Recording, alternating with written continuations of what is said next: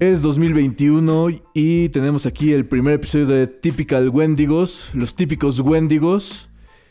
Soy su anfitrión, el Dr. Dan Danger, porque mi segundo nombre es Peligro, en realidad es Eduardo, pero pues tengo ahí esa discrepancia con mi mamá.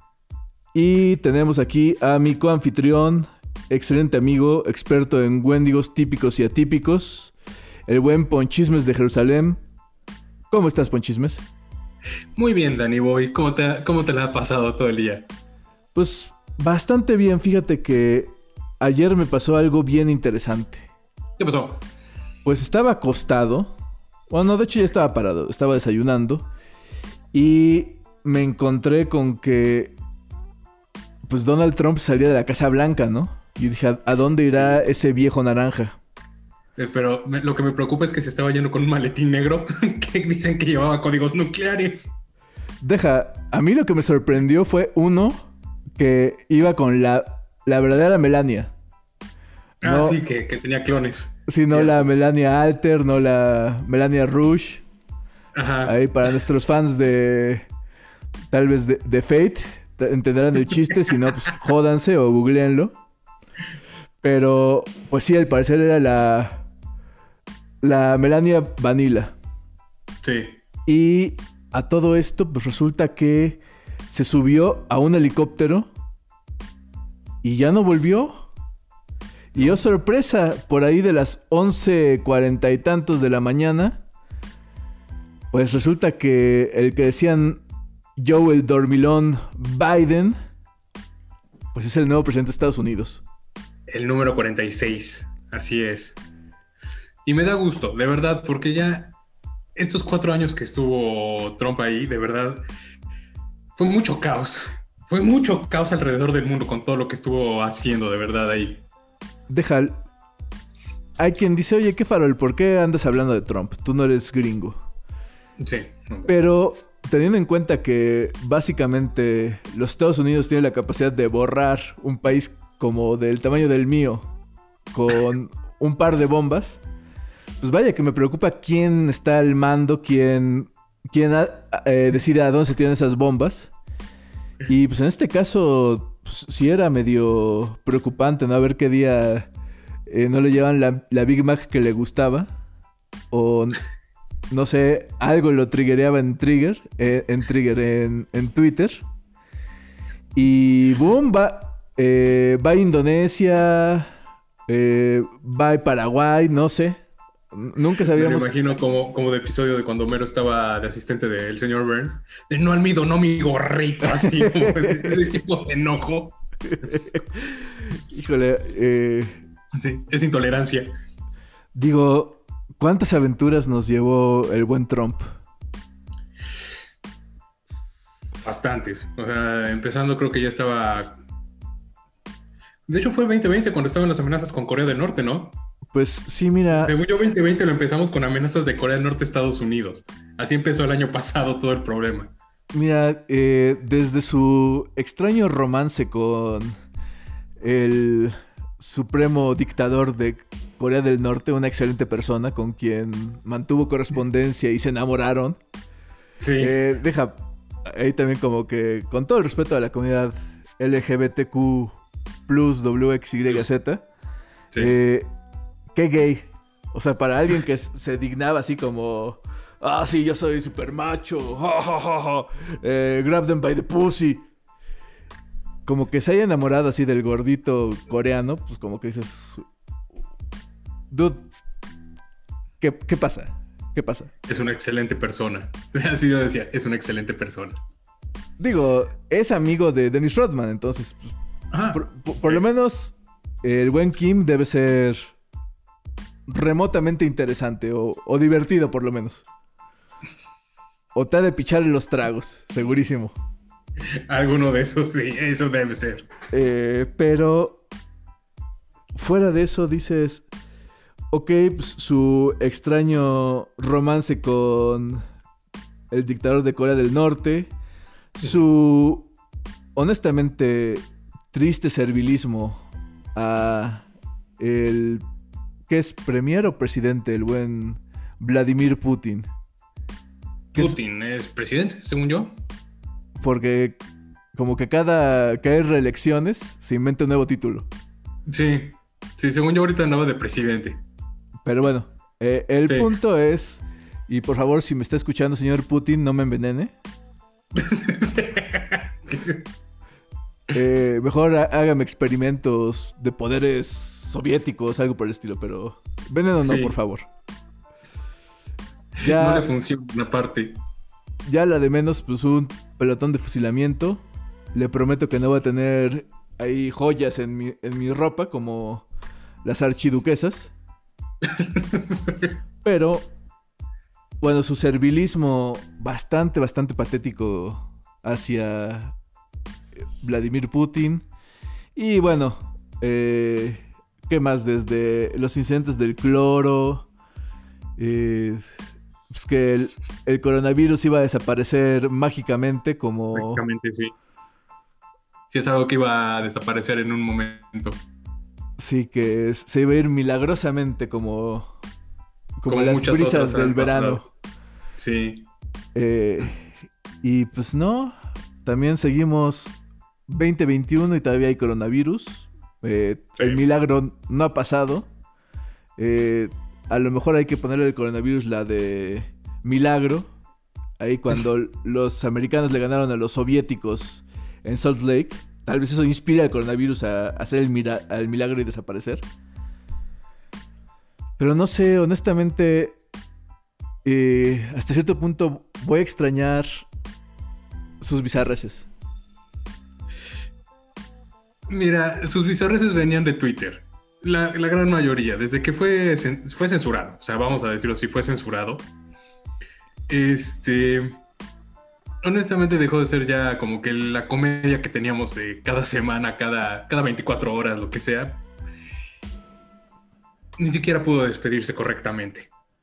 No pudo ni siquiera despedirse correctamente de alguna forma de, de, de su base de fans de, esa base neonazi de fans que tenía. A ver, y también una pregunta. ¿Tú qué piensas que le dejó escrito a Joe Biden? Porque ves que supuestamente la tradición es que cada presidente le deja así una cartita bien bonita encima de el escritorio Resolute. Ahí donde guardan eh, ahora sí las claves para las instituciones nacionales según Nicolas Cage. Pero ahí en ese escritorio dejan una cartita. Pues, eh, tengo entendido con cartas bien bonitas, ¿no? O sea, de oye, suerte, eh, perdón por perdón por Irak. Eh. George Bush para Obama, sí, ok.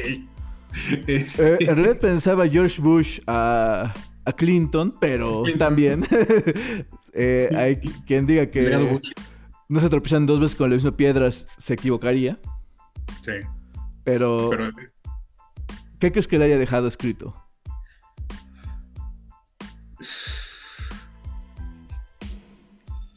Pide que cambien el colchón de la Casa Blanca para que no duermas ahí. no sé, no sé. Yo estoy entre un Digbot. Sí, el Digbot. Sí, regresando a los memes. Sí.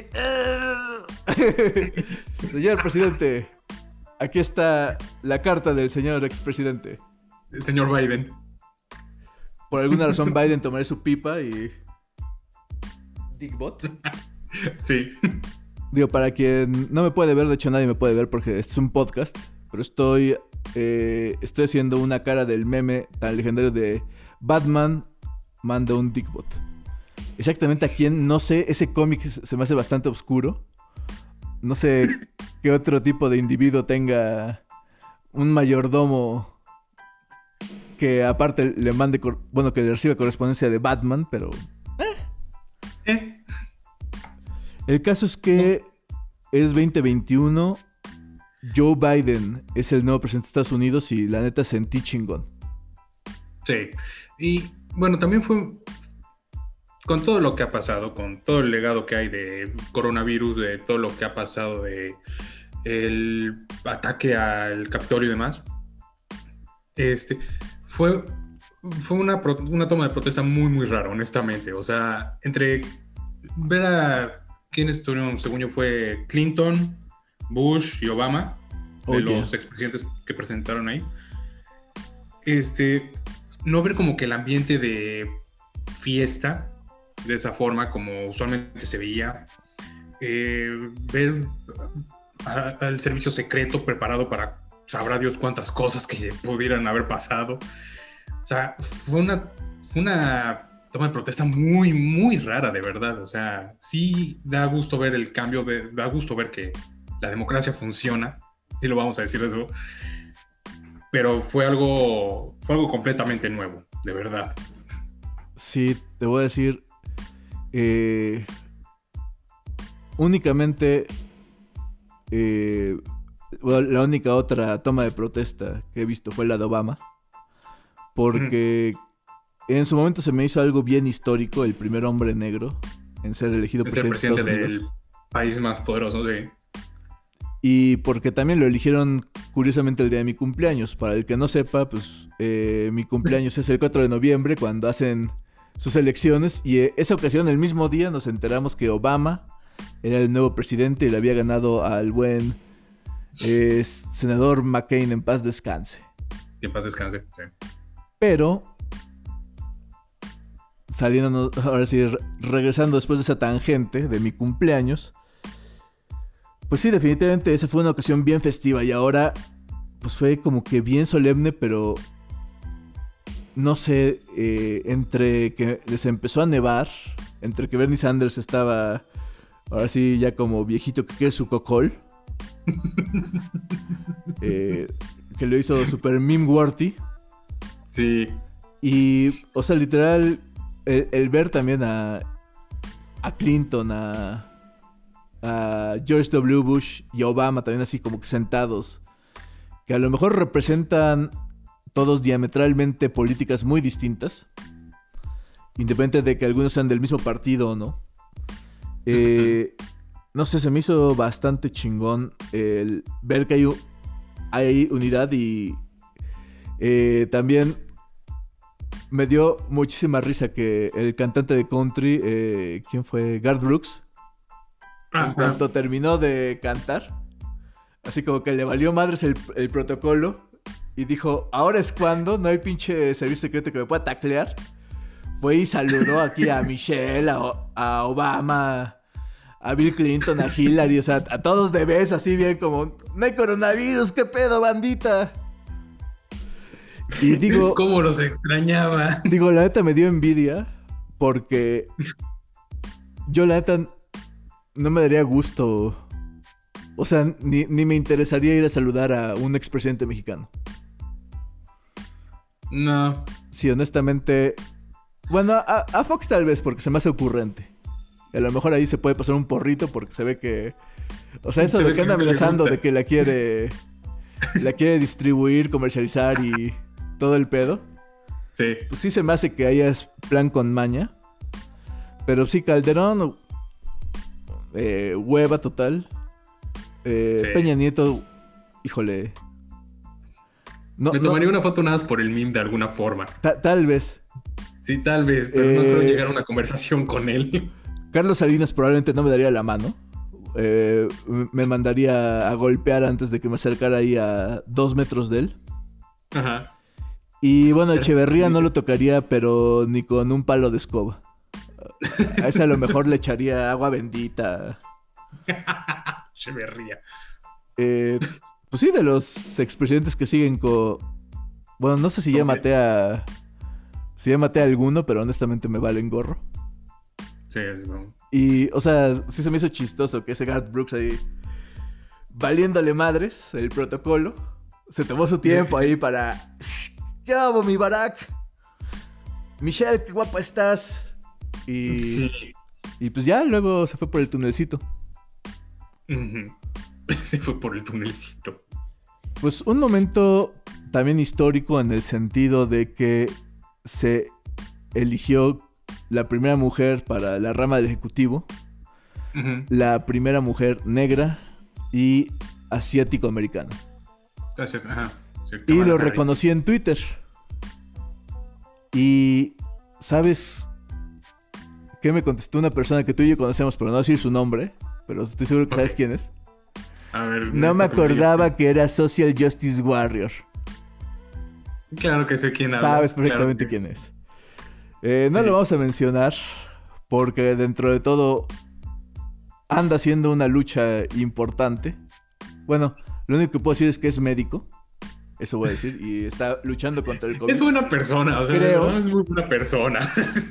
Pero- sé que tiene sus manías. Pero, luego, pero fíjate que en sí lo dejé en visto, no le contesté nada porque la neta no sabía qué contestarle. Así como que dices, bueno, eh, ¿cuál es el problema con ser un social justice warrior en ese sentido? O por lo menos ser alguien que dice, oye, la neta, las mujeres, eh, otras razas que no sean los blancos y otro, otra, otros gé- géneros, otras preferencias, otras sexualidades, otras creencias, pues no sé, merecen que no los, o sea, me- merecen que les demos tanta chance, ¿no? Sí. Así como que dices, o eres, o sea, ¿cuál es la otra opción de no ser social justice warrior? ¿Ser nazi? Creo que sí, Daniel, porque es la, es la supremacía blanca. O sea, O sea, hasta donde me quedé, esa es como la opción, ¿no? Entonces, o puedo ser alguien que celebra que las mujeres, que la gente de color sean negros, cafés, eh, Ah. pues, morados, Cualquier tonalidad, si quieres. Sí, o así sea, como, ok. Del color que sean, pues que uno, pues no les anden, no les ande matando a la policía gringa, eh, que también no los ande matando todo macho mexicano, porque también aquí en México tenemos un pedo super cabrón de feminicidios. Y digo así como que reconocer que pues la segunda persona más poderosa del mundo per se es una mujer, una mujer negra y una mujer asiático-americana, pues está Ajá. chido, ¿no? Digo, Sí, porque la, la opción de ser nazi, güey. De hecho, ahorita que lo comentas, no me acuerdo ni siquiera qué opciones hubo aparte para ella como vicepresidenta con Biden. pues, pues ahí sí, tam- también ahorita no me Sí, viene. a porque honestamente así, no me acuerdo que corrieran rumores de algún tipo de que a lo mejor Biden podría escoger a algún Sí, no sé, alguien más, ¿no? senador, este, igual demócrata, alguna cosa por el estilo. Bueno, creo que en algún momento se comentó que a lo mejor está Warren, o como le gusta decirle al Trompitos, eh, Pocahontas. Pocahontas. Sí, o sea que Ajá. Digo, es otra debacle bastante particular. Pero, AOC, no, este. uy, bueno fuera que... Bueno, fuera. Me queda muy bien. A pesar de que sé, sé que su política, sus ideas sí van luego muy chocadas con mis ideas, honestamente, en el aspecto de ella es más de tenencia, de hecho, socialista casi casi en algunas cosas. Pero mira, Pero también con justa razón, o sea, ella lo ha dicho, o sea, yo crecí en una zona de verdad de pobreza en Nueva York, así, tuve que trabajar como bartender, tuve, vi los problemas de educación en la zona, bla, ok, entiendo por qué te enfocas, eh, tu política se enfoca en eso, pero pues también te voy a decir, es que eh, parte sí los gringos se traumaron con la cuestión del socialismo. Así como de... Como lo que aquí en México también, casi casi de que socialismo es que alguien va a llegar, te va a quitar todas tus cosas, se las va a dar a los demás. Y ya digo- no tienes tenis, ¿eh? Eh, el Dile adiós socialismo... a tus el socialismo como eh, sistema de producción, todos estamos conscientes que falló, ¿no? Es ver a, ver a la Sí. Unión Soviética, es ver a Cuba, es ver a China. Pero, per se, o sea, ellos dijeron, ok, pues como que el socialismo como método de producción apesta. Ajá. ¿Qué hacemos con todo esto? Y pues ya no está en onda la esclavitud, que ese es el mejor pinche sistema de producción, carajo. O sea, mano, mano de obra gratis. Sí. El mejor intermediario laboral es un látigo. tu mejor amigo. Y pues la cadena de mando básicamente es la cadena con la que le pegas al que no te obedece. Pero bueno. eh, de- en- por ejemplo, en Inglaterra pues, tiene un sistema de salud social. Ahora sí, socializada. El socialismo decir, ah, pues sabes qué, vamos a... eh, todos vamos a poner lana para que el día que te rompas una pata, pues no tengas que pagar, que sea gratis. Exacto, Y- sí. Y dices, güey, ¿qué- ¿cuál es el pedo con eso? Pero bueno, eh, fuera de las chaquetas mentales del buen Reagan, también en paz descanse. Sí. eh, Y pues que también yo per, per se sí hay el mejor presidente blanco que ha tenido Estados Unidos. sí hay así como... Mmm, pues hay políticas con las que también no estoy 100% de acuerdo. Debo decir, pues sí, eh, Alexandria Ocasio Cortés eh, se me haría la mejor pinche primer presidente mujer de Estados Unidos. Digo, ojalá haya una antes que una o dos antes que ella, porque pues, sí, también todavía no es elegible. Ajá. Pero, carajo, aparte, su Twitter game está... Sí, sí, esa mujer sabe manipular muy bien su social media, de verdad. No, mira, la última que me encantó fue a Ted Cruz, que Ted Cruz criticaba a Biden por volverse a unir al, al a los acuerdos de París, ¿no? Ah. Diciendo, ay, eh, a, Biden le importa más la opinión de la gente de París que las necesidades de la gente de Pittsburgh. Eh, entonces, apesta. y dices, eh, a ver, güey, uno, ¿por qué hablas de Pittsburgh? Tú eres senador por Texas. Texas, así como que, pues si, no sé si algún senador de Pensilvania también se quejó, pero pues como no dices, güey, ¿tú, qué pitos tocas.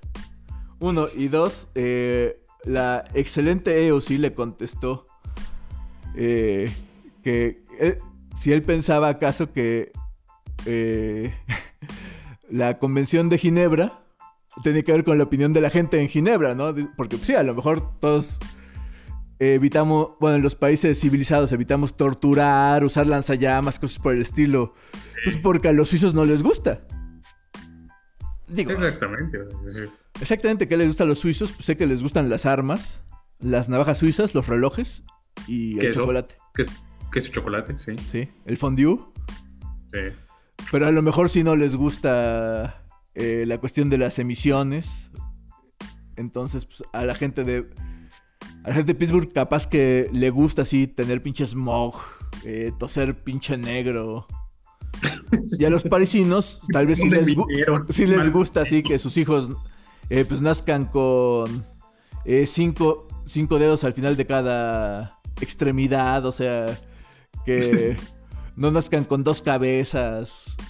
Dos narices, todos raros. O simplemente que pues, les gusta vacacionar en la playa y saben que si no hacemos algo por el calentamiento global, pues no va a haber playas. O más bien las playas se van a mover varios kilómetros y en el proceso van a valer madres pues un chingo de gente de costa. Sí, mucho costeño. Pobre Romeo. Pobre Romeo. Bueno, honestamente, yo creo que con sus broncas familiares, yo creo que a él no le molestaría nada que se hundiera Acapulco, Cancún y similares. Y similares. Pero en sí, volviendo a la crítica, dije, bueno, ¿Será que sí soy un social justice warrior? Porque también no odio a Kathleen Kennedy. Que ese es el siguiente tema del que quiero hablar. ¿Cuál?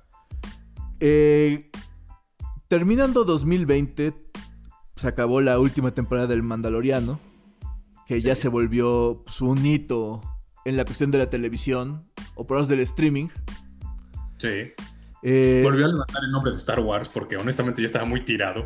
Sí, y te voy a decir, eh, curiosamente me llama la atención la pinche fijación eh, insana que tiene un chingo de banda. Inventándose unos pleitos bien locos entre Kathleen Kennedy y George Lucas. Ok. Y, y bueno, o sea, lo que más me llama la atención es de dónde sacan esa esa mamada porque pues quien contrató para ser presidenta de Lucasfilms a Kathleen Kennedy fue George Lucas. Eh, un poquito para entrar en retrospectiva, Kathleen Kennedy eh, fue asistente de Steven Spielberg, pues, por ahí creo que de tiempos casi casi de E.T. De los 90, 80, 90. Sí, o sea, hablamos prácticamente de 30, 40 años eh, Sí, 40 años prácticamente. Cállate. Es nuestra. Cállate. Te lo cico. Eh, Santo. Pero pues la, la realidad es que, pues, Ya andas ventaneando nuestra edad. híjole, sí. Sí, Pero no a- te voy a van decir, que no somos chavos en onda. eh, Kathleen Kennedy, entre chingos de películas que ha producido, no solo las de Star Wars, ahí donde se enojan porque... Pues la neta no sé por qué. Eh, a lo mejor porque les arruinó la... Les arruinó la infancia. Que pues, yo tengo entendido que eso más bien lo hizo el tiempo. Sí. Sí, o sea, porque los que se quejan, ay, no es el look que yo conocía. Dude, tienes 50 años.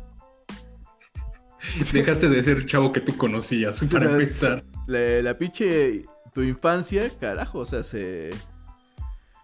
Pues valió madres hace como 30, pero bueno. Ajá. Eh, digo, pues, ok, no les gustó. Pero, y dicen, no, es que ella apesta. eh, Y básicamente como que por ser mujer, así, no sabe lo que es hacer películas de Star Wars, ¿no? No, entiende el universo de Star Wars. No es hacer no sabe hacer películas en general, es básicamente como la óptica que tienen estos dudes. Ajá. Pero déjame te comento que en su haber, ahora sí, las películas que ha producido, porque también ella no es directora, eso también que les quede bien claro. Ella no dice, ay, se va a tratar de esto la película, no. Eh, hay un fulano que se llama el guionista, que se, se dice de qué se va a tratar la película. Ese le pasa, le pasa así un tambache de hojas. De hojas. Sí. O tal vez un PDF pesado hoy en día a un vato que se llama el director. Y pues ese director dice, oye, pues mira, vamos a hacer la película. Me, me gusta cómo se lee esto, me, me agrada. Y pues quiero ahí que salga Idris Elba, quiero que salga eh, Yamiroquai, eh, quiero que salga Aquafina. No sé quién chingada madre que- quieran que salga, pero eso dice el director. Y pues ya eh, los productores ejecutivos pues dicen, a ver, ¿de dónde salir la lana para traer a Aquafina, a Idris Elba y a Ajá. Yamiroquai con su sombrerote? Teren. Eso hace Kathleen Kennedy. Es una productora. Y pues entre las películas que ha producido están E.T., un pinche fracaso ahí de los neoliberales. Sí. ¿Quién carajo le gusta E.T.? Guácala. Eh, Gremlins. El Uno dos. joven Sherlock Holmes. Que Ok. pues, la- creo que es la primera película donde Pixar mostró lo que podía hacer ahí con... No, no sé si la viste, pero pues hay un momento ahí donde un pinche vitral cobra vida y Sí. espanta a un viejo lesbiano. Sí. El color púrpura. Color púrpura. Sí, color púrpura. Y sí sé hablar. Eh, donde Guppy Goldberg, eh, Danny Glover y otras celebridades afroamericanas Sí. eh, se ganaron Óscares. Y pues también la película se ganó un Oscar. Volver al futuro. Eh, The Money Pit, que es la película donde eh, Tom Hanks compra con su esposa una, una mansión casi casi por 10 rupias. Y bueno, a, a lo mejor sí la chaviza pues, no sabe de qué película estoy hablando, que la, que la busquen en su servicio de streaming de preferencia. Pero pues está bastante, películas. Esas películas tienen que pasar a ser. güey. bastante cagada. O sea, pero dices, Dijiste Gremlins y dijiste. eh, los Goonies, Ok. Eh, An American Tale, esa, las aventuras de Fable Ratonovich, que, Ah, híjole, también mi infancia la, la hicieron más chida. sí. Aracnofobia, que arruinó mi infancia. De esa no me acuerdo cuál es. Eh, aracnofobia, Poncho. Imagina- Déjame ver tu imaginación. Y probablemente te vas a quedar corto de, de lo que deja aracnofobia. Pero sí, o sea, claramente por esa pinche película, eh, para mí cualquier eh, fantasía de ir a Australia o un lugar tropical quedó arruinada. Ok. Eh, Hook, ¿Cuál, perdón? Hook, la del Ah. resto del Capitán Garfio, con Sí. Robin Williams y Dustin Williams. Hoffman. Sí. También supongo un- una basura. Jurassic Park. ¿Quién engañó a Roger Rabbit? Eh, Volver al Futuro 2. Bueno, todas las de Volver al Futuro las produjo. Eh, Twister. Inteligencia Artificial. O sea, básicamente eh, todo lo que ha hecho Spielberg. Todo lo que volvió famoso Spielberg. sí. Ella lo produjo. Ella puso lana de, de su parte. O sea. Eh, mira, la que te diría que le podría criticar, así como de. Las decisiones que tomó no se me hicieron las, las adecuadas. Es con los picapiedra. Y te voy a decir. Porque. Si en el momento cuando Pedro se eleva. O sea, dices. Lo hicieron live action. Ya párenle con sus mamadas. Así, eso de que vuela con las patitas. Es el encanto de la caricatura. Pero bueno, de ahí en fuera. No sé con qué pinches argumentos. Aquí todos los pinches. Super cinéfilos. Pueden decir. Eh, Kathleen Kennedy apesta.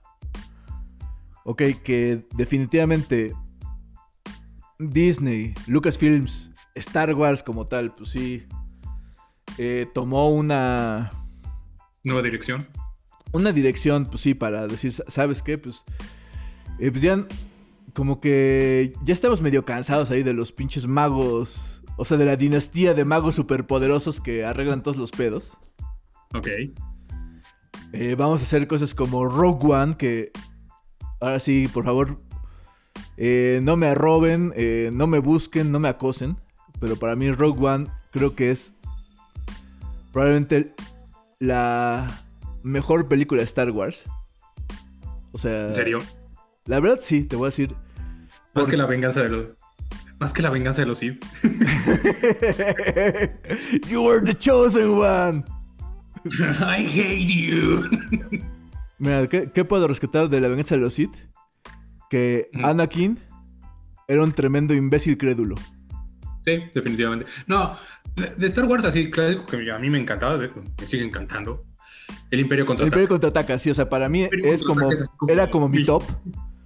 Pero también te voy a decir ya eh, varias décadas después. Sí, ya, ya veo el Imperio contraataca con todo y que la remastericen, reediten, le pongan Ajá. palumpas, lo que, lo que te guste que le pongan. Pues sí, ya se ve, o sea, ya sufre. Soy tu padre. Ya, ya, ya sufre de eh, pues los estragos de la edad, ¿no? Y pues en cine de ciencia ficción, o sea, mira, recién veía también en Disney Plus El Abismo Negro. Y yo me acordaba de una de que era así una película de ciencia ficción súper, súper wow. Y la volví a ver y eso de que dije, qué efectos tan pinches. Estás contaminado por Marvel, eso es lo que Sí. te pasa. Definitivamente. Pero, o sea, en general me gustó más. O sea, hoy por hoy digo, me gusta más Rogue One que el Imperio contraataca. Están así en un. Ahora sí, en un primer lugar y el otro que le está ahí mordiendo el tobillo. En un primer lugar en mi corazón. Sí. Pero, o sea, Rogue One tiene personajes así, siento, mejor desarrollados. Eh, pues es, en varios sentidos, más emotiva. Está en una historia oscura, porque también... Sí. Eh, no voy a decir spoilers, porque a estas alturas quien no haya visto Rogue One, pues ya, ya es su pedo. Entonces, Ajá. pues el hecho de que al final todos valgan madres, pero pues, sean el sacrificio para que empiece una nueva esperanza, porque pues sí, Sí. comienza como 15 mi- Rogue One termina 15 minutos antes de que empiece una nueva esperanza. Eh, no sé, me gustó cómo en ese sentido pues, la vincularon con, con, la, con la primera trilogía. Eh, pues sí ponen a uno que otro personaje ahí para... Ah, sí, mira, es Darth Vader y Darth Vader llega y le hace Choke Me Daddy al, al malo de esta película. Sí. Ah, Choke Me Daddy. What? What? What? Eh, y pues, en general, o sea, pues sí, también eh, nos enseña que sí, no hace falta ser pinche mago, mago espacial. Y andar ahí levantando casas, levantando naves ahí para pues para hacer tu lucha, ¿no? Para pelear contra el Tiene que ser un aventurero genial. lo que Con está fucked up. Sí. Sí, o sea, eh, pues, factores de comedia más más chidos, o sea, el, el androide es uff. Ah, el Android es la mamada. ¿Cuál era? ¿Cómo era este? Ay, siempre se me olvida este. Mira, a estas alturas hay, hay tantos personajes de Star Wars en mi acervo, o sea, de Star Wars, Marvel, DC, eh, y hasta ahora sí de Steven Universe y Hora de Aventuras, que agradezco todos los días a Dios que me acuerde el, nom- el nombre de mi madre. Entonces, sí, no me preguntes cuál era la asignación de ese, de ese droide, pero sí no te me puedo decir su fecha de nacimiento porque que no me la era, era la hostia, o sea... Desde You've been rescued. Ay. Eh, me dolió en mi cócoro que lo destruí. En general me dolió en mi cócoro que uno y cada uno de esos eh, aventureros de Rogue One Sí, tuvieran que dar su vida. Sí. Pero por un lado dices, o sea, también está chingón que pues, te maneja el sacrificio. Que gracias a que todos ellos mueren, pues, les dan aquí esa terrible falla estructural de la estrella de la muerte. que bueno, también eso reivindica también a los arquitectos de Estrella de la Muerte, porque es el buen Matt Mikkelsen el que diseña ahí la falla para que haya una oportunidad. Sí. Sí, o sea, era plan con maña, no es que los arquitectos de la Estrella de la Muerte fueran unos tremendos pendejos. sí, o sea, es como, ah, sí, mira, este edificio es el más alto del mundo. Ah, pero si quitas esta varita se cae. Eh, ¿Y por qué? ¿Y de qué manera podemos proteger esa varita? No podemos. No- Sí. Pero ese niño con triciclo que se viene cercano peligrosamente podría derrubar. a la- Podría. Podría. Podría. Pero mira qué bonito y qué alto está. Sí, sí. Admira estos. En fin, pues eso es. O sea, de, de mis plus para Rogue One. Eh, solo. Pues esa sí se me hizo muy- demasiado palomera. O sea, no. Sí, sí, solo no, no fue Pero para mí esa fue la prueba de que. Pues ya había que dejar un poquito atrás a. A Han, a Luke. O sea, hay que guardarlos en nuestros corazones. El legado Skywalker. Sí, o sea, acordarnos qué bonito era, sí. Acordarnos de ese look de nuestra infancia. Sí. Y ya va, o sea. eh, Déjalo ir, vive nuevas aventuras. dicen, ay, eh, el, el look que yo conocía no se hubiera. No se hubiera rajado, no estaría escondido. Eh, pues no sabemos exactamente si eh, en el nuevo canon hay una Mara Jade, haya habido un Ben Skywalker, que es el nombre del hijo de Luke en lo que era Legends o las viejas novelas, cómics. Sí. Pero te voy a decir, si yo pusiera una escuela, así una escuela para niños privilegiados, que no sean mutantes, pero sí, una escuela, en este caso de Jedi, y mi sobrino pinche loco agarra y los mata a todos, eh, pues descaga todo lo que construí durante mi chingada vida, y se une a la versión pues, más pedera del imperio que yo traté de destruir, pues carajo, eh, te juro que como Luke está ahí escondido, yo estaría como, igual como Thor, también como pinche Big Lebowski, me lo pasaría en calzones, ya con la mata larga, más gordo de lo que ya estoy, The Dude. y diciendo, no mames, qué jodido es esto, la neta, sí. tan- No quiero volver a ser director de escuela. sí, no, no quiero volver a... Ahora sí, eh, Luke básicamente vivió su 2020. Sí. Pero dicho eso, eh, de veras es parte, creo que, de una pinche. Un pinche entitlement que cada vez es más puto tóxico en los fandoms. De que. O sea. y estoy de acuerdo que cualquier obra creativa que está destinada a un público General. en general Sí. eh, pues le cede un poquito de. Pues no de. Le cede un poquito de la propiedad a ese fandom, a, esa, a la cultura popular. Ajá. Pero el problema es ya cuando lo cruzas a lo que es el fanatismo como tal. Sí, o sea, y nos todo esto también es como chiste de Polo Polo. Empecemos, lo- lo- ¿ok? Sí, o sea, to- todo esto era para hablar acerca de Cyberpunk. Y exactamente de ese pinche fanatismo tóxico. Eh, pues pasa el año, si mal no recuerdo que fue, casi 2014 o algo por el estilo. Sí, creo que 2014. Que esta pequeña empresa polaca Ajá. eh, que se llama CD Projekt Red, pues dice, oigan, vamos a, esta- vamos a trabajar en un juego de Cyberpunk. Y pues todos, ah, pues chingón, ¿no? Eh, oye, oye, ¿qué, oye, oye, oye, ¿qué es Cyberpunk? Pues no sé, pero lo van a hacer estos cabrones. Eh, en ese momento también sacaron un juego que se llama, a lo mejor has escuchado de él, el Witcher. Específicamente el Witcher 3, ¿no? No, no, ¿No? Jue- juego del año, RPG, ¿no? no, no. no Bueno, pues resulta que le salió bien chingón. ¿Es y de repente. Sí,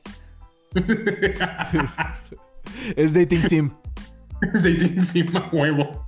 Y sí. Es como Hateful Boyfriend. sí. Eh, sí, es, es dating sim. Y sí, Ok. sí, sí lo es. Sí. Sí lo es. Con las Pero, mejores opciones. sí, o sea, de repente hacen un, un juegazo. Y dicen, ay, oigan, sí hay que tomar en serio a estos polacos. Y pues también nos sacan un tráiler pues, súper chingón ahí de una chica con poca ropa eh, parada sobre un chingo de cadáveres. Y pues le están saliendo brazos de mantis. Recibiendo plomazos. ¡Wow!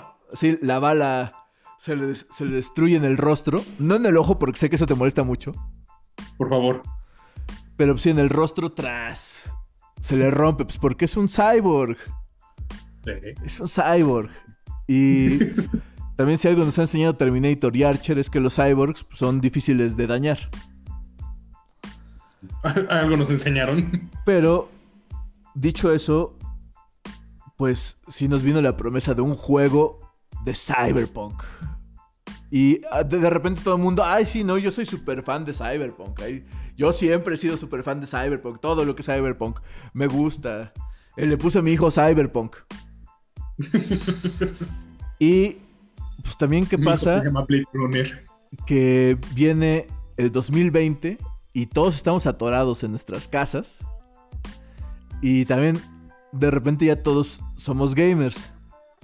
Ya todos también somos críticos de videojuegos. Todos tenemos cuenta de Twitch para streamear. Exactamente. Y pues qué pasa que dicen, carajo, ¿dónde está el cyberpunk? No, pues nos estamos tomando. No, no, quiero cyberpunk ya. quiero cyberpunk ya. Muero, por, muero sin cyberpunk. Dicen, bueno, va, vamos a sacar cyberpunk. Y sacan cyberpunk. Y en algunas consolas, pues tiene pedos para correr. O sea, si eres uno de esos afortunados que tienen un, un pinche avión casa por PC, Ajá. o sea, si eres de, de esa gente que tiene una pinche silla como de 30 mil dólares en la que sienten cada microvibración y también tu computadora corre 42K por alguna extraña razón, y ya tienes, tienes un cable que te llega a la nuca y te conecta. Pues si esa gente puede jugar el juego como estaba pensado. Estaba preparado el diseño, sí. Todos los demás lo jugamos como un juego más, porque eh, en mi opinión personal, como propietario ahí de un, un Cyberpunk eh, en un PlayStation, que eso es decir, porque ahorita si- si tú vas a la Play Store, no lo puedes comprar. Sí, ya no. Eh, te puedo decir, el juego está, tiene una excelente historia, está súper entretenido, y sí tiene, tiene bugs. No está injugable, como dicen. O, o de veras, ya que spoiled está nuestra comunidad gamer. Que eh, no, no puede jugar un juego si no está en 4K. cientos- ahora sí, más de 60 frames por segundo. Y. ahora sí, pinche refresh de, de más de 100 Hz, de más de 100 Hz. Digo, no sé, a lo mejor yo, yo no soy muy exigente con mis juegos. A mí me gusta que me diviertan. Eh, pasar largas horas. Ahora sí. Sentado en ese sillón frente a esa televisión. Y, y sobre todo pasar largas horas haciendo todo excepto lo que el juego quiere que haga. Ok. Sí, o sea, si una chingada luna se va a estrellar contra la Tierra, me vale madre si ando ahí. Estoy por seguro que no voy a ver eso, ¿no? a- a- an- ando, corre- ando correteando gallinas ahí con, con mis mascaritas. Sí, a huevo. Eh, sí, lo intentó Majora's Mask, no lo lograron. Eh, llegó Metal Gear, no, es que eh, en tanto tiempo van a van a lanzar un misil. Voy a voy a ver si puedo ver a Meryl en calzones desde En un segundo. sí. y pues tampoco tampoco lograron meterme ese sentido de urgencia. Eh, los Resident Evil pues tampoco, o sea, oye, es que se te van a acabar las balas. Me vale gorro. Tengo cuchillo. Tengo mi confiable. Y pues así fueron, fueron creciendo los juegos. Eh, pues de repente el primero en, en plasmar esto de lo que estoy hablando fue Skyrim, donde eh, supuestamente Alduin iba a acabar con el mundo. Pero pues... Y no me importaba. Sí. Sí, honestamente me importaba más andar consiguiendo aquí para hacer mis armaduras bien bonitas. eh, volverme hombre lobo. eh, aparte, voy a ser el primer hombre lobo. eh, maestro hechicero, ladrón, eh, máximo guerrero. Y todo Ajá. eso me importaba más que pues para Alduin. Eventualmente dije, bueno, pues tengo que continuar la historia. La continué y... Me volví personaje de Isekai Overpower y llegué a romperle la madre. Sí, básicamente sí, llegué, le di una cachetada a Alduin. Y. ¡ah! Sí, con el Unarmed ya. No me acuerdo cuál era el límite, creo que sí, 200 o algo así, pero. Sí, de. 100, según yo era 100. Pero llegabas con tus gauntlets así preparados de tu armadura de... ¿Cuál era? ¿La Ebony o...? Pues yo ya tenía la de Dragon Bone, porque sí, en ese, Ah, en momento ya había como- sacado la expansión. Con el hechizo de Unarmed Strike para que pegara más duro, para que doliera más. Y como One Punch Man, ¡Pum! ¡One Punch! El caso es que eh, sí me ha tenido eh, ya por ahí de las 180 horas el Cyberpunk. A la verga, ok. Eh, sí estoy pensando seriamente ponerle a el hijo de alguien B, al mío, ¿no? Pero si algún día tengo oportunidad voy a bendecirlo con ese nombre. O Jackie, que es el compadre de B, eh, Ajá, el el latino. compadre latino. Sí. Eh, definitivamente es un juego que se me hizo muy chido, pero ahí nos vamos con carajo, apesta, los odiamos. CD Projekt Red me mintieron, me arruinaron la vida porque sacaron el juego. Oye, dude, pero tú nos pediste, no, no, no, yo, yo no quería que sacaran el juego. Perfection. Y, I demand it. y ahí es cuando me pongo a analizar, bueno, eh, ¿dónde, ¿dónde está la culpa? Claro que tiene culpa CD Projekt Red. Por a lo mejor pues, decir, vamos a sacar para la nueva generación, nos vale madres la generación anterior. Ajá. Y no es que les valiera madre, simplemente dijeron, ok, nosotros pensamos que, que la va. gente... Su resultado así, su resultado perfecto va a ser para la siguiente generación de consolas. Sí, o sea, ¿sabes cuándo fue la última vez que sacaron una película de Marvel en VHS? Pues yo tampoco, güey. O sea, de hecho, ¿no? estoy casi seguro que ni Iron Man la puedes conseguir en VHS, güey. ¿Por qué? Porque, porque en su en su sabiduría Marvel Studios dijo, pues creo que la gente ya no usa VHS. Estoy seguro que ha de haber ahorita alguien escuchándonos o alguien en alguna parte del mundo que no mames, le encanta ver todo en VHS. Ahí eh, an- tiene, tiene su, maqui- su maquinita de carrito donde mete su cassette y Alguien más hipster, probablemente lo haya. Probablemente. Ahí la, CD Projekt Red la cagó pensando en que la gente a lo mejor ya está lista para pasar a los juegos de nueva generación. O al menos ese era el plan que estaban con las compañías en su momento, con Sony, con Microsoft, sí. Pero en palabras del buen Tony Stark, ahora sí, they screwed the pooch. Se, se jodieron al cachorro. Y pues bueno, sí, la cagaron. Pero por momentos ahorita... Eh, ¿Quieren quemar Polonia? Sí, y, y a cada rato eh, pues, me, me, recomiendan videos de críticas así y de por qué CD Projekt Red nos mintió y este es el final de CD Projekt Red y eh, Cyberpunk, el, peor juego en la historia. Y pues ahí me pregunto, bueno, ¿nunca les tocó ese Assassin's Creed donde se le borraba la cara a los personajes? Justo estaba recordando el Assassin's Creed Unity con eso, así de... puta pesadilla, así de repente... Ah, sí, voy a salvar a, mi amor templario. ¡Ah! ¿Qué es esto? ¿Qué es este monstruo? Eh, y solíamos reírnos y burlarnos, pero de una manera bella. No, no, era el hecho de dejemos de jugar Assassin's Creed, vamos a quemar Ubisoft. No, no es el. O sea. Disfrútenlo. También hablando. Hablando de Skyrim. Los caballos voladores. ¿Nunca te tocó que tu caballo saliera disparado al infinito y más allá? Claro que sí. claro que sí. O también que de repente, por alguna razón, pisas en una piedra en la montaña. Bethesda siempre fue experto en esos bugs, siempre. Y me hables de Fallout, me hables de Skyrim, todo siempre. Sí, dices, oh Dios mío, esas caídas, también como de 15 minutos. O sea, parecía que sí estabas cayendo en tiempo real en la montaña.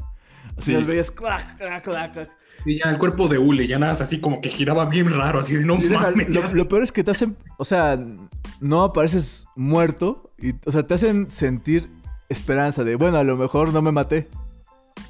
Un poco de polvo en eso se puede comer.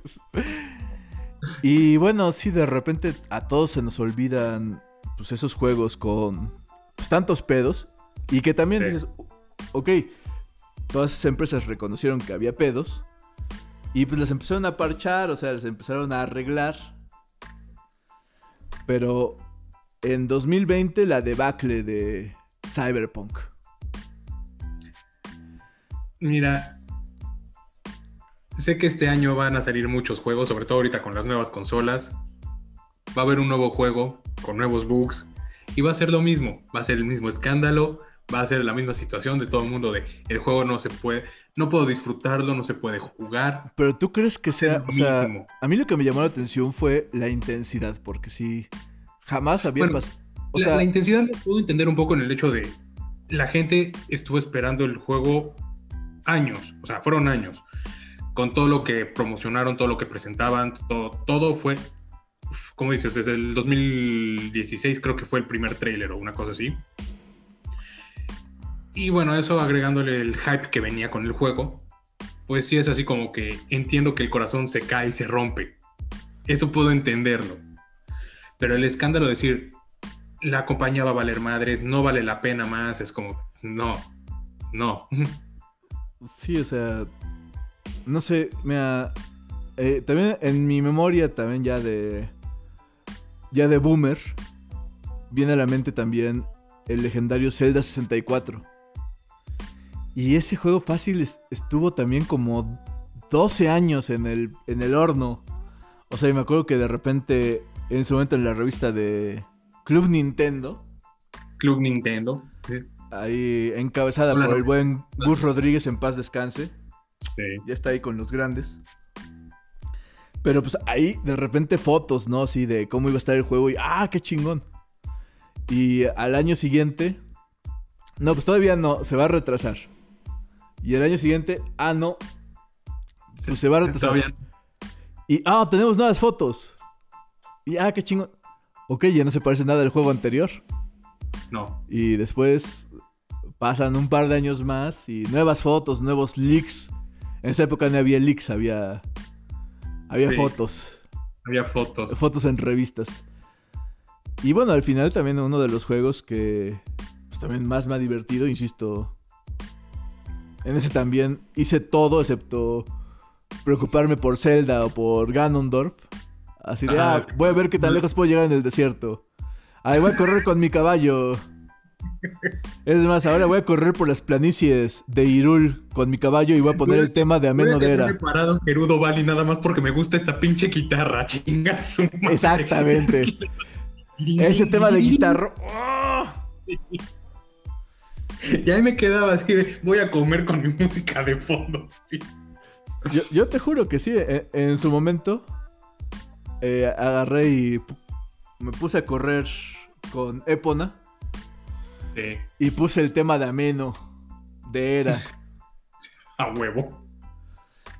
Todavía no estoy 100% seguro de cómo funcionan los copyrights aquí en la cuestión de los podcasts.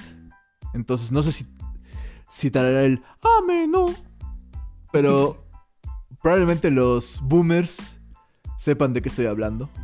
Sí. Y si alguien escucha y no sabe de qué estoy hablando, googleen era ameno o pónganlo en YouTube y pues Va a aparecer. eso, Va- estuvo de moda. ¿Por qué? No sé. No, no tengo la más remota idea de por qué, Ay, por qué se puso de moda, pero pues, estaba chingón en esa época. Y yo me sentía súper badass ahí corriendo con mi túnica roja en mi caballo por las praderas de. Irul. Tónica Azul for the win. Yo, yo llevaba los colores de mi tribu. Sí, pero pues, es que había más madres que te atacaban con fuego. Eh, Tal vez, pero. Sí, o sea, es, es un super parote en el templo del espíritu. No, mi miedo siempre fue el templo del agua. Ah, bueno, Momento. e- e- eso, eso es un, tal vez un pinche trauma ahí también. O- Sí. Por ejemplo, también otro pinche error de programación. De que ¿Cuál? el- en el templo de, agua originalmente, si tomabas las llaves en un orden equivocado, valía más tu juego. O sea, si abrías una puerta eh, determinada con una llave, o sea, es que podías acceder a una puerta y si te Que no ibas a gastabas encontrar una la llave, llave y atorado. sí, Sí. y ya tu archivo valió madres, hermano. Sí, Entonces, lo siento. entra a tu, no entra a tu memory pack, Ajá. o no me acuerdo cómo se llamaba, creo que se llama memory pack. Sí, Y tienes el pues, memory pack. ve- ve- espera que tengas algún archivo guardado antes que eso. Pero dicho sea, dicho sean las cosas, es la toxicidad en los fandoms. O sea, digo, creo que todo mundo espera algo de las cosas que nos gustan, ¿no? Sí. Y, Y honestamente también la libertad que te ofrece Internet para quejarte de algo, sí se ha todo el mundo vuelto, aprovecha y abusa de eso. sí se ha vuelto muy abusada. O sea, Sí. eh, digo, desde el final de Game of Thrones que... O sea, insisto, también. Eh, no me encantó el final de Game of Thrones. No, no, Pero- a mí tampoco. Bueno, Pero definitivamente, si el buen, el buen Santa Claus, pues no se, ahora sí, no entregó en qué iba a acabar. O bueno, de hecho, supuestamente eh, les dijo a los creadores, acaba en esto. ajá. O sea, hasta donde, hasta donde yo sepa, en ningún momento ha salido ese cabrón a decir, eh, no, no, no, eso no es, lo no- no es lo que yo escribí. Me deslindo de toda responsabilidad de esto. No, o sea, básicamente pues, sí le hicieron caso. eh, hicieron el pinche final que él les dijo. eh, como Dios les dio a entender. Ajá. Y pues a la gente no le gustó. Y ahora el buen, he hecho para arreglarlo. el buen Santa Martín pues ya está escribiendo ahí el final alternativo. ¿Cuánto tiempo lleva escribiendo el final alternativo? No sé. Y, y de verdad es que me preocupa también cosa del coronavirus y pues que también no brilla por su esbelta figura ni por su No. ni por su juvenil rostro. Sí, no. Eh, digo, tengo la esperanza de que pues si algún día salga a los estantes o al Kindle Al Kindle ya. e- ese ese último tomo de Game of Thrones. Pero pues digo, si al final de cuentas así lo quiso terminar, pues es su pedo, ¿no? O sea, y pues habrá quien le gusta, habrá quien no. Sí, supongo que tuvieron libertad creativa también para trabajarlo. Quiero imaginar. Sí, o sea, y también. Sí, o sea, otra opinión controversial, pues. Yo no le vi otro posible final, o sea, porque. Eh, literal, Daenerys era. O sea, estaba en un modo Trump muy cabrón al final, o sea. Sí, ya pinche crazy bad shit. Sí, ya, ella estaba con su locura. Sí, de quémenlos a todos, me vale madres la. me vale madres la campana. Y no se pongan máscaras. Porque se viola sus libertades. Eh, pues, Jon Snow siempre fue bastante pussy. O sea, sí tuvo sus momentos donde brilló, pero la realidad es que en general siempre fue bastante pussy. Entonces, eh, para mí, digamos. La... que sucedieran las cosas para intentar hacer arreglarlas. Nunca buscó. Sí, para mí la decepción fue que Tyrion no fuera ahora sí, eh, el rey, pero pues también por otro lado, si aquí el Larman de pedo con que hay una vicepresidenta negra, pues imagínate en esa época también en tierra de puros blancos, como es Westeros, pues que un enano sea el rey, pues yo creo que tampoco iba a rifar. Sí, no. sí, entonces... Eh, pues bueno, acabaron como Dios les dio a entender y pues con lo que podían hacer. Eh, sí, que también narrativamente hay varios errores que... O bueno, hay varias decisiones que dices, pues como que no me cuadra. Como que a lo mejor Jamie y Cersei si daban un paso a la izquierda y se salvaban. Pues sí, o sea, es algo que pudieron haber explicado mejor. Sí. Pero quisieron acabarlos ahí, es como, ok. En fin, pues sí, o sea, también... Como dije, libertad creativa. Las cosas tienen que terminar. Sí. Eh, pero, pues, la pregunta con la que ahora sí voy a terminar este rant para nuestro público es, ¿ustedes qué opinan sobre la libertad creativa? ¿Ustedes piensan que eh, los autores pues, nos deben algo? ¿O que debemos darles chance? Y a lo mejor la cagan, o sea, es un volado. Eh, es como... Es como dejarle a tu significant other que prepare la cena. Como a lo mejor si estudió gastronomía, puta, qué rico. Va a preparar un manjar. Como si no, pues pues, va a preparar algo bastante. con bastante cariño, pero te va a provocar una cariñosa indigestión o envenenamiento. Pero bueno, eh, medítenlo, razónenlo y pregúntense a sí mismos y véanse a la persona que tienen a la derecha. O a su perro, a su gato, no sé con quién estén sentados en el sillón o en el escritorio pues, escuchando todas estas aberraciones. Pero pregúntenle a ese ente viviente, ¿acaso estoy en mi lugar para reclamar? ¿O si debo dejarle a los creativos pues, que hagan con sus obras lo que se les pinche pegue la gana? Pues para ir a nuestro segmento final, Ponchismes, okay. Eh, quisiera que la dinámica que manejemos en nuestros últimos 15 a 20 minutos, porque también en sí no tenemos un límite de tiempo, pero yo creo que ahora sí unos 90 minutos es, es más que satisfactorio para los oídos y cerebros de quienes nos escuchen. Sí, me late, me late. En nuestro bloque final vamos a hacer recomendaciones de libros, cómics, películas, eh, videojuegos, eh, posiciones del Kama Sutra, no sé, cosas que pensemos que si le recomendamos a las personas puede hacer de su vida tantito mejor. Entonces, ¿Hay algún tema para hoy? No, o sea, es alguna recomendación que tú le quieras hacer a alguien sobre algo, sobre un juego, una película, un libro, un disco bueno, ya no hay discos como tal, ya. No, ya no hay como tal, no. ya se sube todo a Spotify. Sí, Digo, nosotros vamos a estar en Spotify, entonces no me puedo quejar de eso, pero... Por, por- por Apple Store compramos ahí los singles. Pero Este, dicho eso, pues sí, una recomendación con una breve reseña que le quieres hacer, así como por qué lo deberían escuchar. o por qué lo deberían leer, o por qué. Exactamente. Pues, ¿Quieres comenzar? O...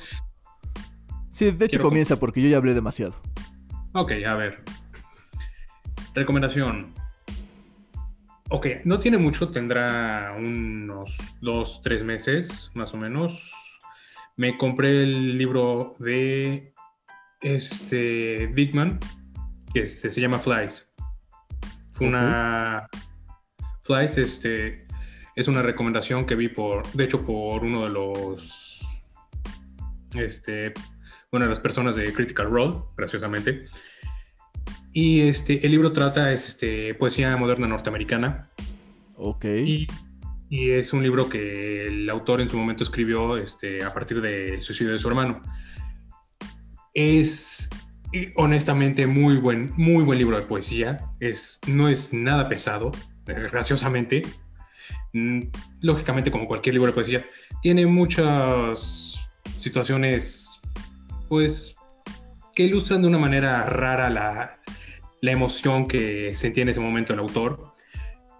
Pero de verdad, si quieren quieren abrirse a un nuevo tema, algo distinto a lo que estaban acostumbrados a leer, a lo mejor son lectores de novelas de adolescentes adultos, a lo mejor son Exactamente, que es el ecchi, este, de, la, de la hermosa lectura Echi.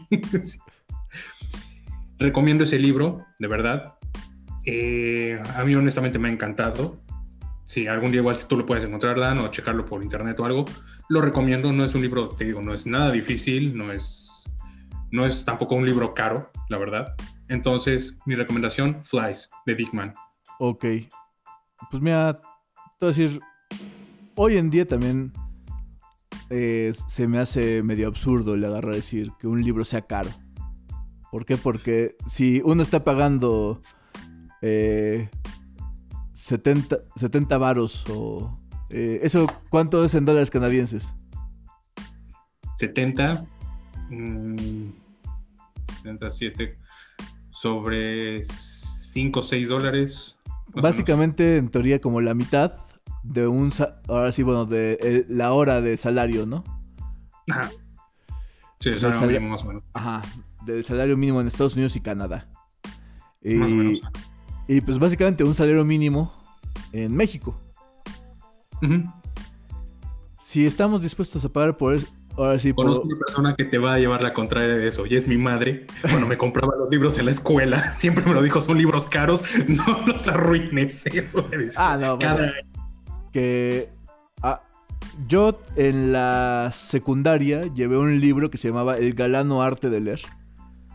Que pues básicamente era como un manual para aprender a leer. Tenía así eh, poesías, tenía eh, prosa, sí, o sea, fragmentos. eh, creo que tenía un fragmento del Hobbit, tenía fragmentos de obras de Gabriel García Márquez, eh, si mal no recuerdo también poemas de Neruda. Y ahí, por ejemplo, hasta te daba la instrucción de cómo tomar el libro así para, o sea, sostenerlo para no dañarle el dorso, para que no se te, eh, o sea, la- las páginas no se le separen. Eh. De usar un marcador, no estar doblando, no estar doblando las hojas, Sí. pegándoles mocos, no sé lo que hagan. Hoy en día los niños. Y, y también ahí, o sea, ahí para mí se volvió un sacrilegio. eh, y pues, si alguien lo hace, que nos esté escuchando y pues, se siente culpable, qué bueno. Son un asco de Ajá. persona y merecen lo peor en la vida. Pero esos que andan marcando sus libros, o sea, bueno, novelas, eh, de verdad, literatura, Ajá.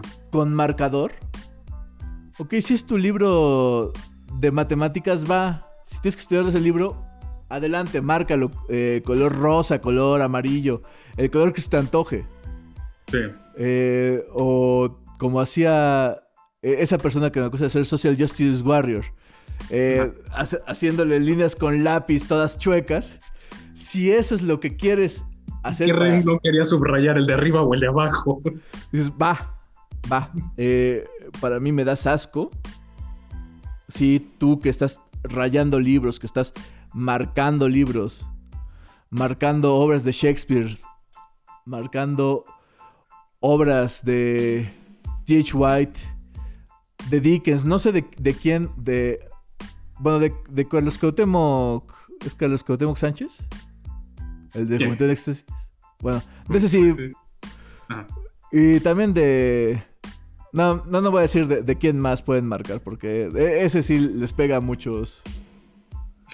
Pero pues... Eh, o, su idioma natal es portugués. Entonces se imaginarán quién es. Ya, claro. Sí, o sea, de, esos sí rayen los libros, porque pues. Pues bueno. no hay problema con él. Sí, no, lo voy a explicar. Pero a los demás libros, puta, trátenlos con respeto, o sea. Son, son amigos, son compañeros, son fuentes de sabiduría, son fuentes de inspiración. Entonces, pues también si se van a gastar pues, un salario mínimo o mitad de salario mínimo en un café y probablemente en cigarros, porque también cada vez están más caros. Cada vez están más caros, muy cierto. Y si no tienen la opción de que sean cigarros de marihuana, que pues, ya en, en, Canadá son legales y en varios estados de Estados Unidos también son legales, pues, bueno, ahí, ahí sí digo, bueno, sí vale la pena que se gasten su dinero en eso. Disfrútenlo. Les aliviana la vida, pero. Pero para nicotina no se gasten eso dejen de comprarse una cajetilla, dejen de comprarse un café de Starbucks, o por lo menos una malteada de Starbucks, porque... Y, no, es necesario decir, dejen de comprárselo diario, ¿no? con que lo, dejen de hacer una vez. Con uno o dos días que ahorren ese dinero. ¡Pum! Tienen un libro nuevo que les puede durar toda la vida si no son pendejos y lo prestan. Porque Exactamente. Dice el dicho que... sí, pendejo el que presta un libro, pero más el que lo regresa. Exactamente. Pues te voy a tomar la palabra, Ponchito. Eh, ok. Vamos a dejar eh, en la descripción del episodio un link para este libro. Y pues ojalá la gente lo compre. Y pues usen ahí sus ojos para ver algo más que porno en Pornhub. Y no sé, hay, hay, cosas más interesantes a veces en el estante de nuestras casas, pues que en Netflix. Que dicho eso, aquí viene mi recomendación. Por favor. Y mi recomendación no es de Netflix. No es de Netflix. No, pero la pueden encontrar en. Me parece que en Crunchyroll o en Funimation. Y es la segunda temporada, no de Attack on Titan, ya todo el mundo está aquí en el hype de Attack on Titan. Me encanta Attack on Titan, pero eh, no es lo que les voy a recomendar. Les voy a recomendar al buen Doctor Piedra. Doctor oh. Stone.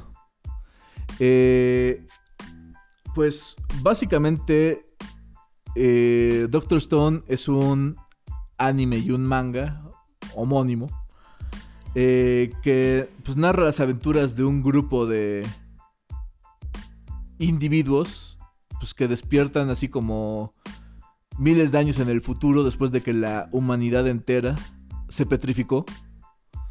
Ok.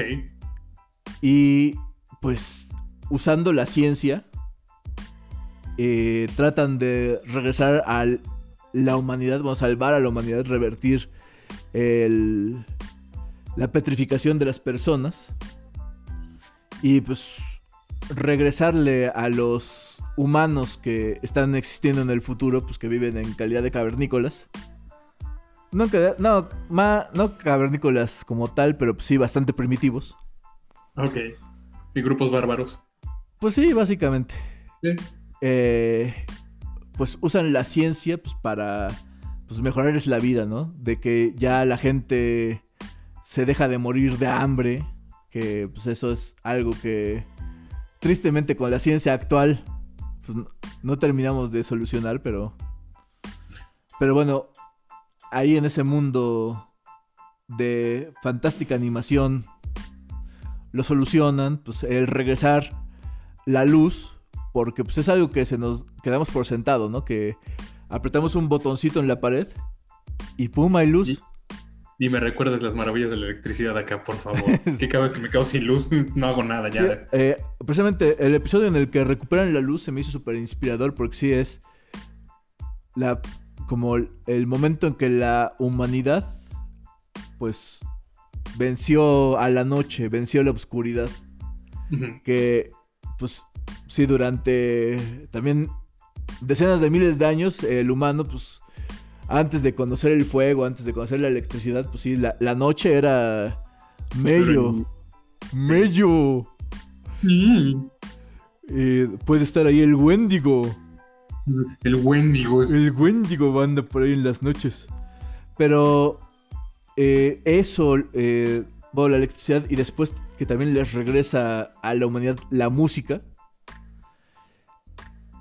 también hoy por hoy damos por sentado que pues nos ponemos nuestros, nuestros audífonos, nuestros earpods o la bocinita, la computadora, la radio del coche y vamos a escuchar música. Y pues, o sea, también te hace pensar en la fragilidad de pues, la sociedad humana y de, de qué fácil en todos esos escenarios que nos encantan, de apocalipsis zombies, de que nos atacan extraterrestres, las máquinas, lo que sea, pues que toda la cuestión de la música y el, el arte, o sea, las, las expresiones... Y la expresión del, corazón humano, del espíritu humano, de alguna forma. Se puede perder. Cagadísimo de la risa, o sea... Y, y, y sí me he puesto a pensar que dices, bueno, pues si ya no, no compramos libros, no compramos películas, o sea, eh, pues tarde o temprano pues se van a ir, o sea, puede que un, se mantengan en bibliotecas, pero se quema esa biblioteca y bye. O sea, la, información como tal no creo que desaparezca afortunadamente. O sea, pero eh, eh, en, un escenario apocalíptico. O sea, en Mad ah, Max, por ejemplo, no, no necesito irme eh, lejos. gracias a Dios la historia aquí. o sea, en, Mad Max aplaudo a los fulanos extraños colgando con la guitarra lanzallamas. Pero eso es lo más cercano que en ese, en ese mundo distópico. Es lo más cercano que tienen a música. Sí. No tienen radios, no tienen. No. Es un marcha de guerra. Ahí perdieron la música, perdieron las películas o sea, eso es lo que es tan interesante del personaje de Mad Max. Que a él todavía le toca como el declive de la. O sea, a él, le toca vivir todavía siendo policía y pues como que en los remanentes de civilización.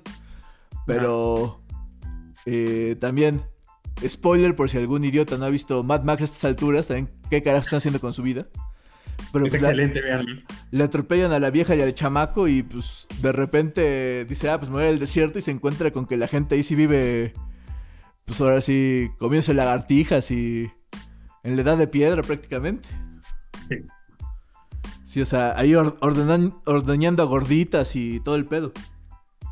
A huevo.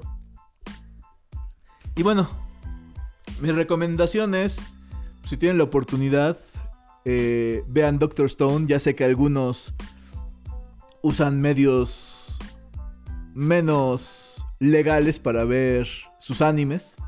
Sí. Si, si tienen que recurrir a eso, pues háganlo.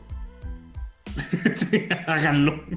Eh, si no, eh, pues véanlo a través de las plataformas de streaming de Crunchyroll, creo que también de Funimation la tiene. Eh, porque pues, es una serie divertida, entretenida y sobre todo que te saca así pequeños datos científicos que uno aprecia. Así desde cómo se hacen baterías, como eh, cómo se hacen medicinas básicas, o sea... Y, dices, si quieres ganar el maratón, esos son el tipo de cosas que tienes que aprender. Exactamente. Sí. Con, con esas así, cuando te preguntan en el maratón, dictador, si dictador ascético genocida, no contestas Vegeta.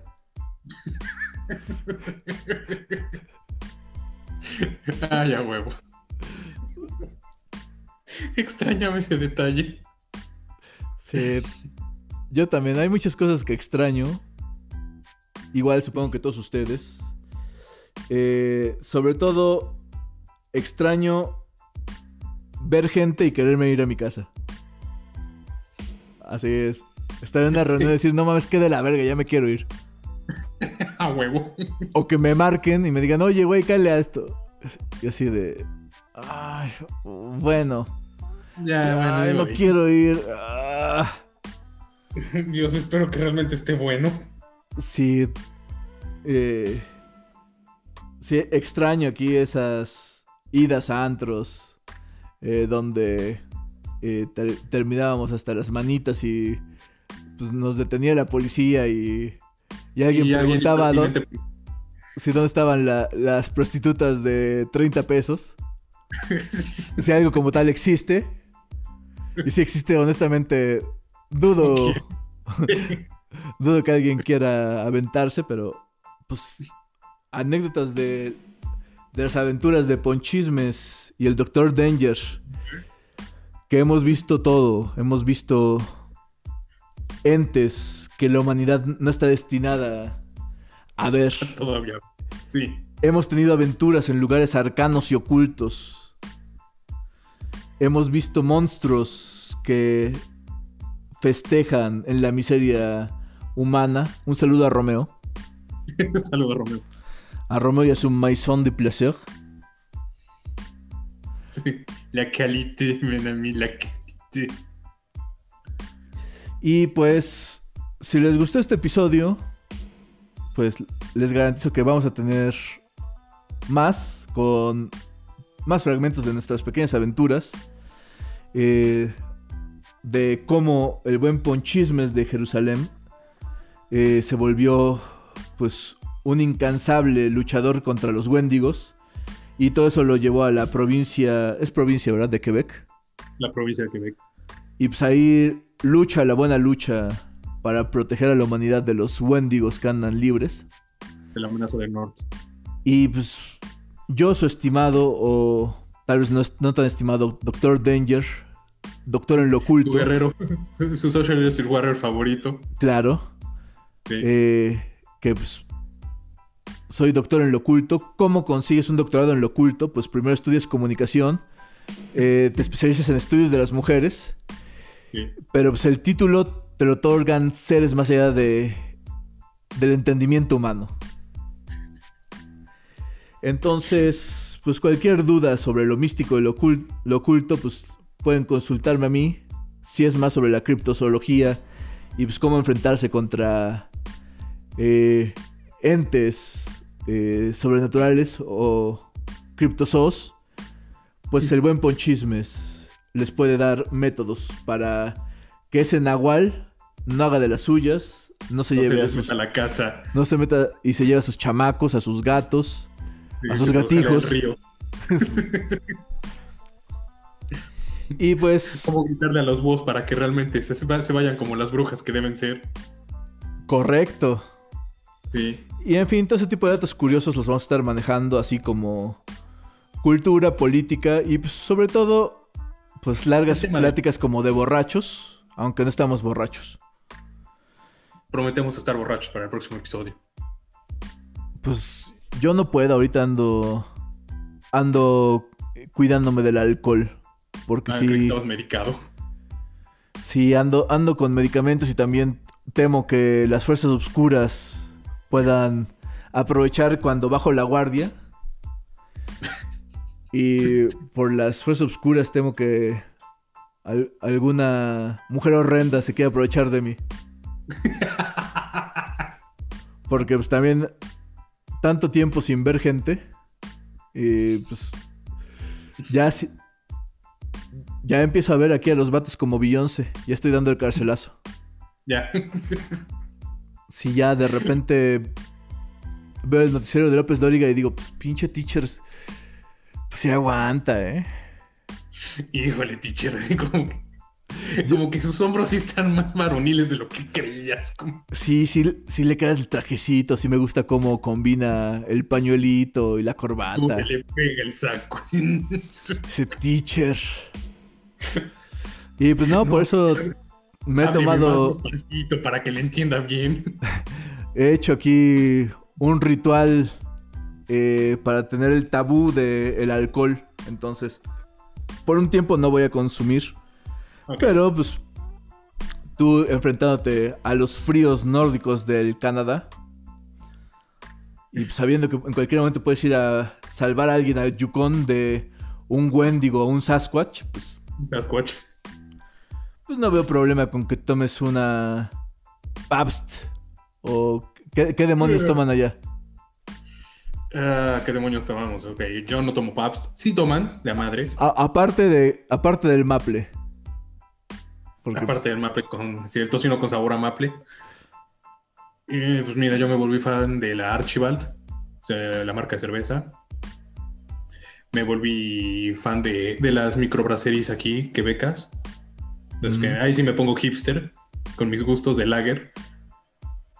Y ya, honestamente es, es lo que ando bebiendo. pues con todo respeto para la comunidad LGBTQ plus and beyond, Ultra. que gay. Gracias. Ta- también para cerrar, ¿qué opinan ustedes acerca de que definamos eh, qué palabras podemos usar en el, en el léxico cotidiano sin que se tomen como palabras de odio? sí, por favor. Sí, o sea, me parece que sería un, un tema interesante para el próximo episodio. Hablar de aquella legendaria canción de Molotov que ha tenido a la selección mexicana al borde de pues una de que nos expulsen de torneos internacionales. Y de cómo esa palabra es parte vital del léxico mexicano. Y pues Mm, no tiene nada que ver con la homosexualidad. Aunque sí la han relacionado, pero la neta, la neta. Pues ese término que se usa para definir a los que le van a la América. según nos enseñaron Diego Luna y Gael García. Sí, No, no es mi opinión, es la de Gael García y Diego Luna. de gente más atinada a esos temas. Sí. Eh, Eh, pero, pues, como esa palabra, pues, pues no sé, la podemos usar. Y también, ¿cómo, cómo saber cuando alguien, alguien en efecto nos quiere ofender con una palabra? Porque nunca dejaré de decir que a veces cuando esos bienes bienes, eh, pues están ahí tocándote la ventana y les dices que no, y te dicen Dios te bendiga, eh, pues, lo- pues es más como mentada de madre y lo último que quieren es que Dios te dé sus bendiciones. estoy seguro. Sí. Pero bueno, al borde de los 88 minutos, les agradezco a todos por escucharnos. Eh, entre ellos más estar escuchando a través de Anchor en Spotify y en otros sitios donde pueden escuchar podcast. Si es que saben escuchar podcast, si no, aprendan con un demonio. Sí, Eh, 2021, tienen tiempo. Probablemente estemos también en YouTube. Todavía tengo que ver la logística de eso. Eh, pero pues háganse la idea, vamos a estar todavía encerrados unos meses más. Hagan algo productivo y escúchenos. Escuchen, por favor. Porque pues, por lo menos nos haría sentir menos locos. Menos parias sociales. Pues un abrazo a las hermosas tierras de Quebec, cubiertas de nieve y de maple. Claro que sí, mi Dan. Este Aquí fue voy. el Ponchismes de Jerusalén. Muchas gracias. Y su anfitrión, el Dr. Dan Danger. Y estas son las aventuras de los Wendigos típicos. Los typical Wendigos. Adiós.